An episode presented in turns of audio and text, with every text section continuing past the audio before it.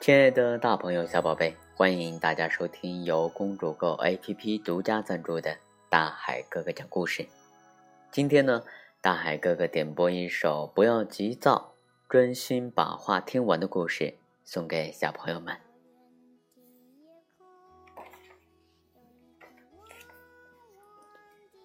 很久以前，动物王国有一位国王，他从来不听其他动物说话，只顾自己说话。所以大家都叫他自说自话国王。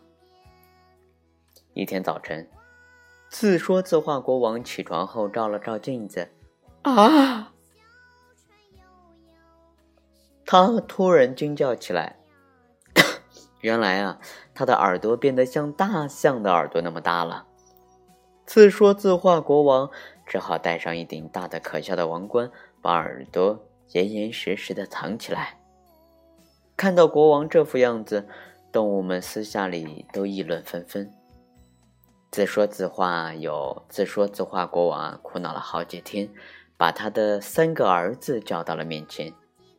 他三个儿子，一个叫不听也知道，第二个叫边听边玩王子，第三个叫认真听王子。他让三个王子看了看他的大耳朵，然后命令他们。你们必须找到让我耳朵恢复原样的办法。三位王子都承诺一定找到解决的办法。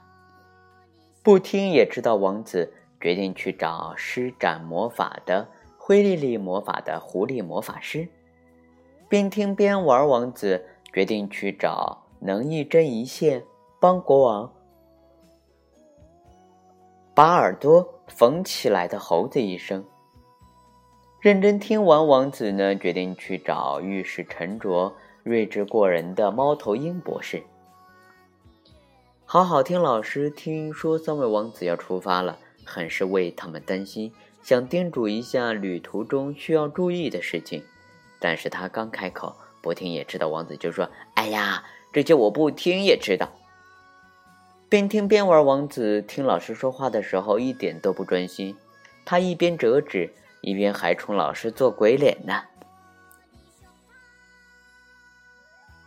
只有认真听完，王子仔细聆听老师的每一句话，并且牢牢的记在心中。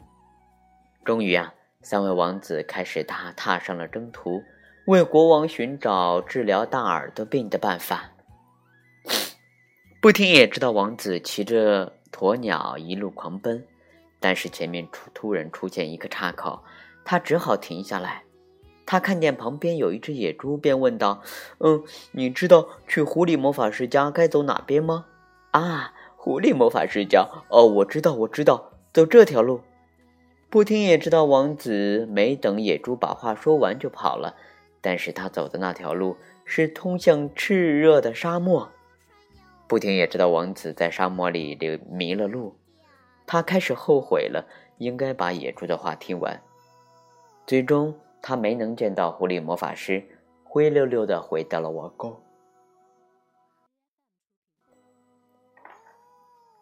嘿嘿，找到治疗方法的话，会得到什么奖赏呢？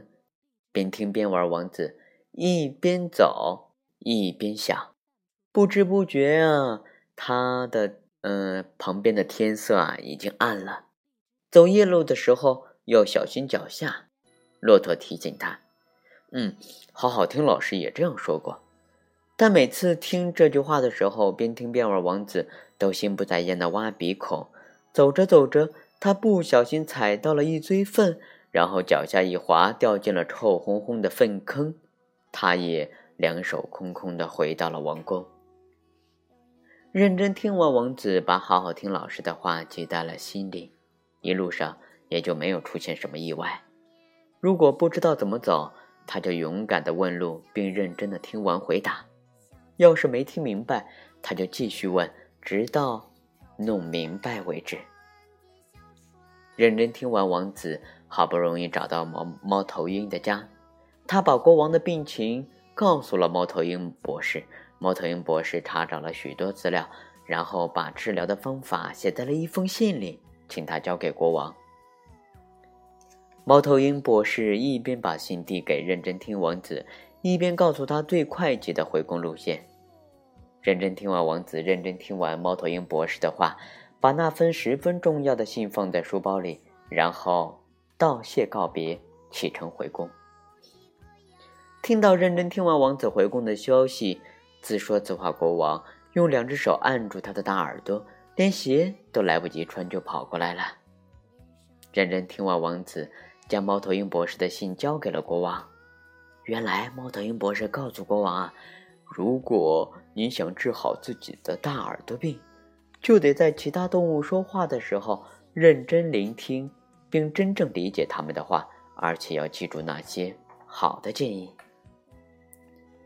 自说自话国王把这封信看了十遍、一百遍、一千遍，然后陷入了沉思。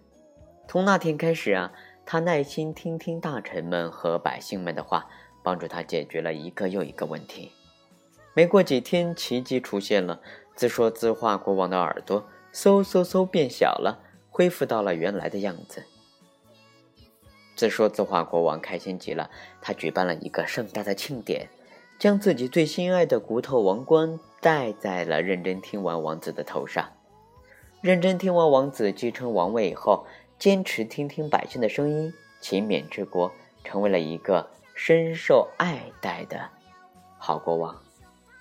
好了，亲爱的大朋友、小宝贝们，今天大海哥哥，嗯，给大家分享的故事啊，到这里就要和大家说再见了。